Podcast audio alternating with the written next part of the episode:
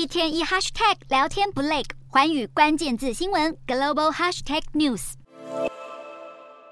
虽然通膨还是处于高点，但美国消费者看来还是买不停。美国商务部公布一月销售零售数字，意外大增百分之三，远远高于原先预估的百分之一点九，而且这增幅是自二零二一年三月以来最大，逆转先前一连两个月下滑的颓势。主要原因就是汽车、家具和其他商品买气旺盛。反映出美国经济在借贷成本不断攀升之下，还是展现韧性。虽然有经济学家提醒，单月销售数据无论大增或者大减，可能不宜过度解读。不过，美国一月通膨减缓幅度不如预期，显示物价压力还是相当大。再加上消费者支出大增，就业市场强健，失业率降到历史低点，以及薪资成长，可能促使美国联准会再度加强升息力道来对抗通膨。有四名联准会官员就呼吁，必须进一步升。息打通膨，当中三人今年有决策投票权。分析师则预估，联准会的升息行动可能会持续到六月。现在没人敢说今年一定会降息。至于欧洲的情况，欧洲央行总裁拉加德也表示会再度升息。虽然欧元区通膨连续三个月减缓，但欧洲央行官员依旧强调还没战胜高涨的物价。随着员工要求加薪来弥补购买力下降，欧央官员忧心潜在的价格压力可能会进一步加剧。多名官员已经强调，欧洲央行打算下个月升息两码。不太可能会是今年的最后一次升息。